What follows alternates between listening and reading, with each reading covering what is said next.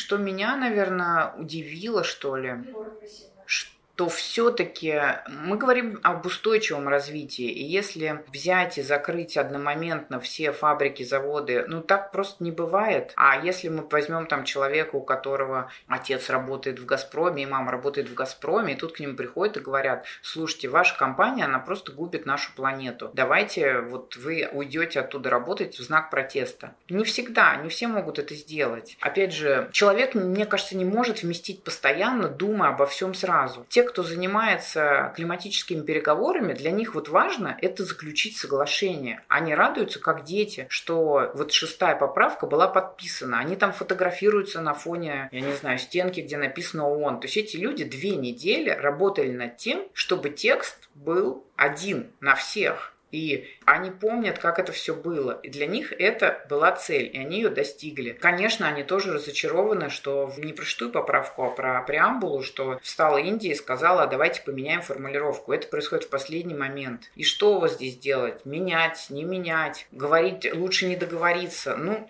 то есть вот мне кажется, эти все стороны имеют право на то, что они делают. И да, мы медленно движемся. И может быть мы умрем раньше, чем сможем что-то кому-то доказать и приостановить это. Но это тоже какая-то часть человечества, нашей такой вот натуры, что мы не можем сразу все разом договориться. В этом может наше спасение, а может и наша гибель.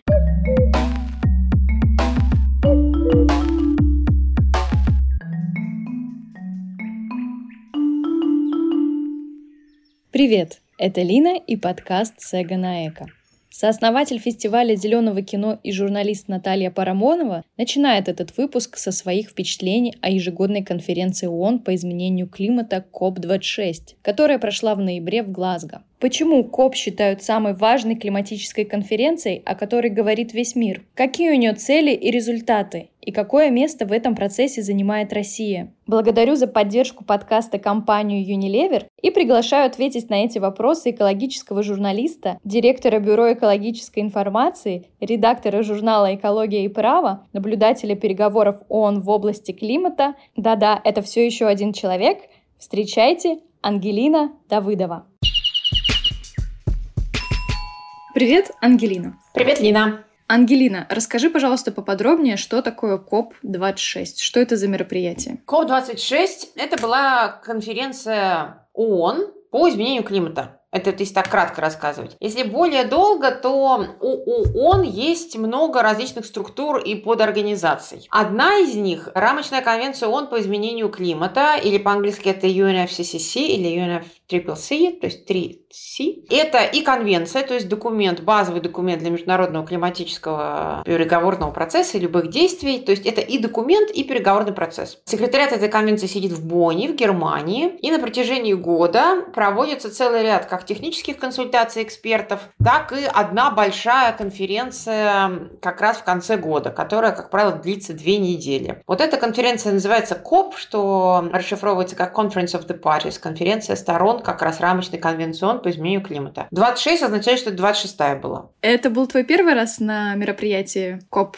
Нет, это был мой 12 КОП. Расскажи, пожалуйста, какая цель была на этом КОПе? Я так понимаю, что каждое мероприятие решает э, какую-то задачу? Какая задача стояла перед участниками этого года? Есть такие долгоиграющие задачи, которые от одной конференции к другой переносятся. Например, у нас в 2015 году страны утвердили Парижское климатическое соглашение. И с тех пор проходящие КОПы имеют всегда одну из задач до разработать конкретные правила реализации Парижского климатического соглашения. И на этом КОПе это как раз тоже была одна из задач. В общем-то, разрабатывали правила того, как страны будут отчитываться, как страны будут делать климатические проекты друг с другом. Вот такое направление. А кроме того, всегда, как правило, на этих конференциях страны объявляют о новых своих усилиях в области изменения климата, то есть что они уже делают, что они еще планируют делать, объявляют о каких-то своих новых целях по снижению выбросов, объявляют о том, сколько развитые страны выдают средств на климатическое финансирование в развивающихся странах. Запускается очень много инициатив новых. И, в общем-то, о своих климатических действиях рассказывают не только страны, но и многие другие так называемые акторы в политическом плане, то есть это и регионы, и города, и компании, какие-то местные сообщества. Я поняла, кто организаторы. Это ООН. Кто спонсоры? Там соорганизаторы всегда, то есть в каждой конференции есть главный организатор и соорганизатор. Главный организатор ООН, соорганизатор – это местная страна или город. То есть в данном случае это была Великобритания и конкретно город Глазго, да, который согласился провести. Но спонсируется это все дело из разных источников. То есть и он сколько-то платит, и местная страна сколько-то платит, и там город Глазго сколько-то платит, и частные спонсоры привлекаются, компании, да, их там имена тоже упоминаются. В частности, вот шотландская энергетическая компания Scottish Power в этот раз тоже была таким одним из организаторов в финансовом плане. Кроме того, конференция также немножечко зарабатывает денег, надо сказать. Например, на том, что страны и прочие организации платят за павильоны, которые они там имеют. То есть это опять-таки идет в общий бюджет конференции. Ну, там, я не знаю, на еде, наверное, тоже сколько-то зарабатывают еще на чем-то.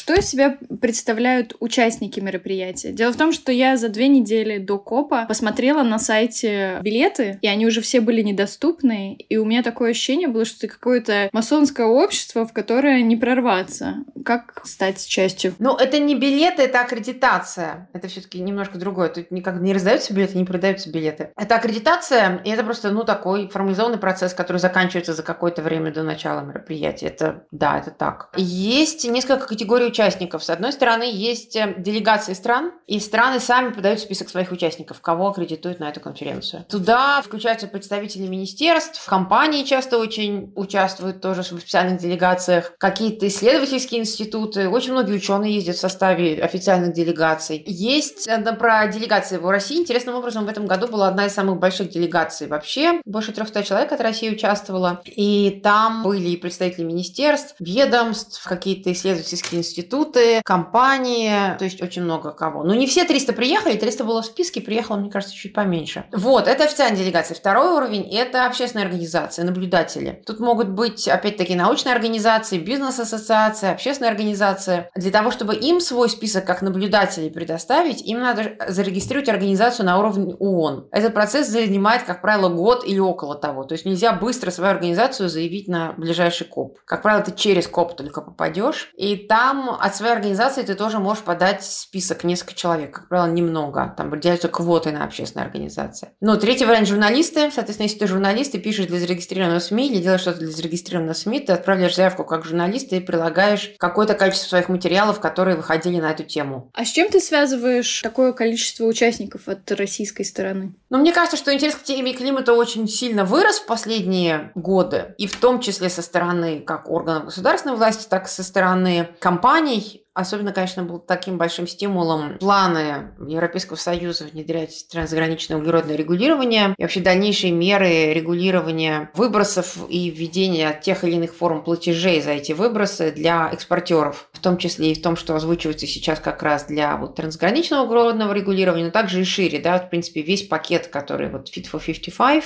и более широко даже вот этот зеленый дел, Green Deal новый. Интересно тоже твое мнение со стороны, как человека, который который был внутри, как сосуществовали в одной российской делегации представители активизма, как Аршак Макичан, и представители какого-нибудь энергетического сектора. Были ли какие-то интриги, скандалы? Опять-таки, Аршак как бы не в официальной российской делегации был. Аршак, я думаю, что от экологической организации регистрировался, то есть он не был официальной российской делегацией. Все российские экологи, представители общественных организаций, они как бы своими каналами туда пользовались и сами туда ехали. Ну, а в целом, конечно, пересечения возникали возникали. То есть я видела, как Каршак приходил на мероприятие, задавал очень много вопросов, в том числе там неудобных вопросов и представителям российских нефтяных компаний, и представителям российских министерств, и атомных компаний. Ну вот да. Интересно, что это все люди полярные под одной крышей, решающие один общий вопрос. Не, ну как под одной крышей? Это гигантский выставочный центр, который соединен временными коридорами. Там в целом на конференцию около 30 тысяч человек зарегистрировалось. То есть э, запросто можно было приехать, ходить э, в этих коридорах две недели туда-обратно, например, кого-то не встретить никогда, если ты целенаправленно не договорился. Не то, что ты там прям в одном зале все время находишься. Что из себя представлял российский павильон? Российский павильон, сразу скажу, он уже несколько лет на конференции конференции есть. Это такое, ну, двухэтажное временное строение. Внизу небольшая комната для мероприятий. Рядом, ну, такая приветственная зона, там кофе, еще что-то, диванчики. И на втором этаже, соответственно, такая комната для встреч и переговоров. В общем, так вот она выглядела. Там каждый день проходили какие-то мероприятия, связанные с Россией, где Россия, российские компании, российские ученые рассказывали о том, что у нас в области климата и самых разных аспектах области климата происходит. Знаешь, вот интересно и тоже немножко не состыковывается в моей голове. Вот считается, что Россия как страна выпадает из международной экологической повестки за счет того, что у нас свой путь, и плюс еще многие специалисты не знают английского языка, и есть некоторые трудности в коммуникациях. Как вот э, этот вопрос решался на КОПе? Мне как раз кажется, что в последние годы у нас изменился этот тренд. То есть, если еще 10 лет назад, может, и было так, то сейчас все-таки поменялось. И много людей довольно неплохо говорит на английском и в э, секторе госуправления, в министерствах, и в компаниях. И умеют спокойно вести переговоры и выступать на нем. Это да. А по поводу своего пути, ну, мне кажется, что Россия поняла важность климатической тематики, стала больше в это во все вовлекаться. И Россия тоже пытается понять, что и как ей в области климата делать. Ну, то есть Россия ехала туда с определенной повесткой и пыталась ее продвигать. Ну, в общем-то, ну, очень многие страны точно такое же делают. По твоим субъективным ощущениям, результаты этого КОП, был какой-то результат, который вот все пытались достигнуть, договориться, или делегации уехали неудовлетворенными? Много результатов, и тут результаты разного уровня. То есть, с одной стороны, у нас получается, что страны договорились о правилах реализации Парижского соглашения, да, которые надо было доработать, там, касающиеся климатических проектов, касающиеся, как страны могут передавать единицы сокращения выбросов друг другу, реализовывать совместные проекты вот в таком направлении, как отчитываться. То есть, это результат. Это такой, может, немножко бюрократический результат, но все-таки важный. А что касается общего заявления, потому что в конце каждой конференции еще такое есть общее заявление всех участников. Там, мне кажется, было важно, что упомянуто наконец-то ископаемое топливо, чего не было со времен Киотского протокола. И упоминается, что страны поддерживают призыв снижать использование угля и выводить потихонечку неэффективные субсидии на углеводородное топливо. И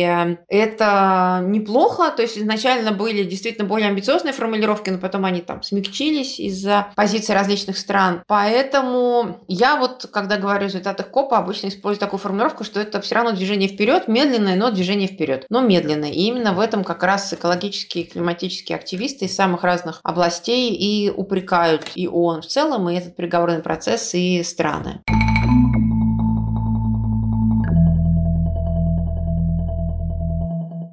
Раз уж мы заговорили про климатических э, активистов, как они себя проявляли во время мероприятия? Если говорить в целом о том, как там была Россия, что и как, то, как я уже отметила, во-первых, хорошо, что интерес к теме климата в России увеличился. Это действительно важно. Россия в целом была в стороне между основными линиями конфликта. То есть Россия, ну так мягко, например, поддерживала, что, может быть, не надо слишком амбициозной формулировки по климату давать, но не стояла над этим прям смерть, как там, за Индия, например, или даже Китай отчасти. Россия тоже в стороне таких многих основных пунктов конфликтных, например, по климатическому финансированию, потому что наша страна не обязательный донор. Мы немного сами даем средств ряду развивающихся стран, как правило, из бывшего СССР или там Вьетнама, я помню, Кубе, еще кому-то на метеорологическое наблюдение системы, вот на что-то такое. И мы не получатели этих средств, то есть мы как бы немножко тоже в стороне вот всей этой большой дискуссии о том, кто кому должен как бы выплачивать какое количество денег, историческая ответственность. Хотя, в принципе, СССР, если учитывать СССР, то это было... 30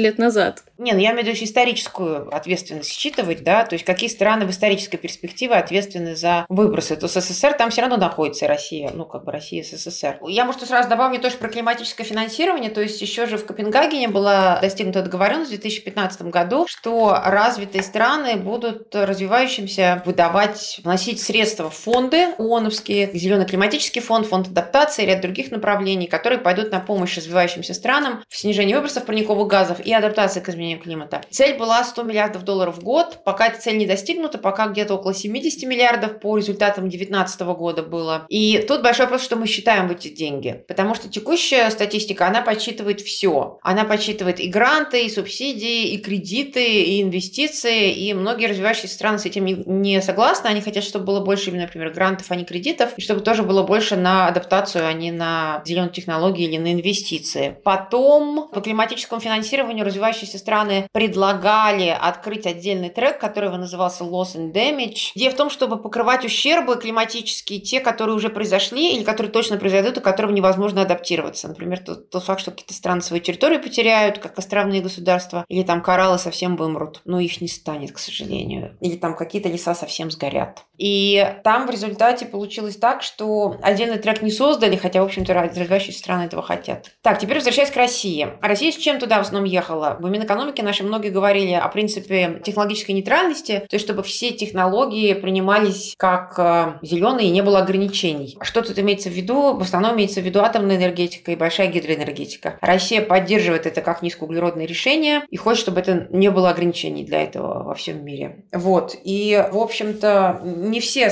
как российские общественники, поддерживают такую позицию. Много критики со стороны экологов и атомной энергетики, и большой гидроэнергетики. Но в целом надо отметить, что на КОПе, да, на КОПе много говорили про атомную энергетику, и тут позиции разнятся. Какие-то страны скорее за, в том числе Россия, США, Китай, да, Великобритания, Франция. Какие-то страны скорее против, например, Германия, да. Посмотрим, как пока, ну, вот Росатом прямо сказал официальный представитель, что КОП показал, что да, у атомной энергетики есть будущее. Но, опять-таки, повторюсь, не все с этим согласны. А твое мнение какое, интересно? Я скажу сразу, я не специалист в области атомной энергетики, поэтому я, наверное, воздержалась от комментариев по этому вопросу. Это просто довольно такая специализированная область. По сути дела, у любого вида энергетики есть плюсы, есть минусы. С той же возобновляемой тоже надо понимать, что делать с переработкой всего этого оборудования, что там с редкими редкоземельными металлами, в каких условиях они добываются, как вот перерабатывать опять-таки панели и там оборудование от ветряков. То есть, да, вопрос, как мы можем учитывать эти дополнительные риски, ну, с энергетикой это могут быть такие существенные риски. И э, как мы можем действительно работать над тем, чтобы их снижать, там, перерабатывать отработанное ядерное топливо или отходы и безопасность повышать. В общем, все это большие вопросы, конечно. Еще один важный вопрос для России был как раз вот эти климатические проекты, потому что Россия очень надеется, что и российские компании смогут их реализовывать, и в России можно делать, например, лесные проекты. Но тут в целом приняли такие правила, которые каких-то серьезных запретов не ставят ни на определенные типы проектов, например, на лесные, ни на продолжительность проектов. То есть обычные проекты можно делать 5 лет и два раза продление по 5, а лесные можно делать 15 лет и два раза продление по 15, потому что леса долго растут. Тут опять-таки Россия сказала, что прям ура, все хорошо, нам ничего не запрещают. Ну, то есть правила нормальные. То есть, в общем, в основном, как бы повестка, мне кажется, про это была. Плюс Россия рассказала, что да, вот у нас новая стратегия низкоуглеродного развития как раз была 1 ноября правительством принята. Цель выйти на углеродную нейтральность до 60 -го года. Пока больше конкретики еще нету. Будем смотреть, как и за счет чего это будет реализовываться. Жалко, что Россия мало рассказывала про свою возобновляемую энергетику, потому что есть конкретные хорошие истории развития возобновляемой энергетики в разных регионах России. О них было бы о чем рассказать, но вот про это рассказывали мало. То есть в основном рассказывали действительно крупные компании или государства. Но надеемся, что это изменится.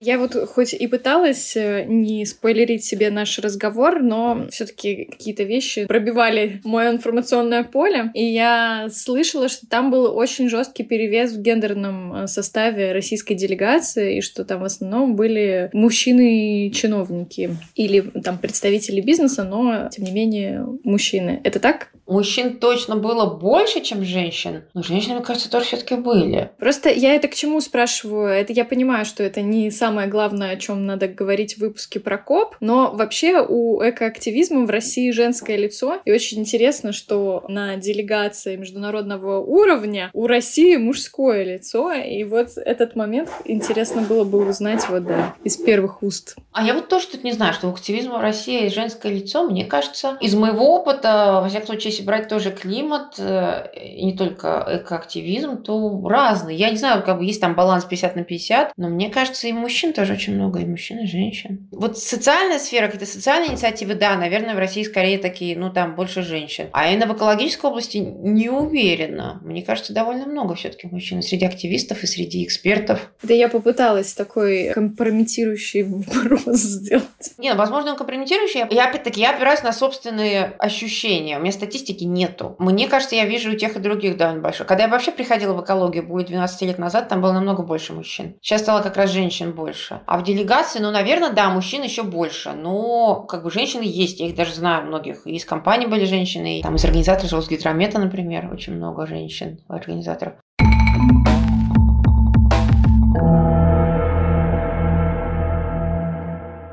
Как ты думаешь, вот результаты этого КОП, они перейдут в действие? И вообще по опыту предыдущих, вот ты говорила, у тебя уже было 12 или сколько, да? Как часто слова с действиями сходятся? Ну, потихонечку. То есть, действительно, много слов, много общих заявлений. Большая часть, например, деклараций, которые были приняты на, в Глазго, надо еще добавить, что там была принята декларация по метану, где ряд стран обязуются снизить выбросы метана к 30 году и по лесам, где страны планируют остановить обезлесение и заниматься восстановлением лесных систем, и по углю, где целый ряд стран объявил о том, что они будут выходить из угольной энергетики. Это декларация, это не юридически обязательные документы. Как они дальше будут реализовываться конкретно, в том числе на местном уровне, это пока вопрос. То есть тут бы я подтвердила, что мне кажется, что у меня есть такое как бы общее видение, что все равно идет в сторону климата медленно, но идет. То есть я думаю, что мы увидим конкретные последствия, мы их уже видим. Медленнее, чем мы все хотим, намного медленнее, чем климатические активисты этого хотят. Но все равно движение в эту сторону есть. И это, наверное, климат – это самый главный тренд мировой. Это тот тренд, который будущее будет определять.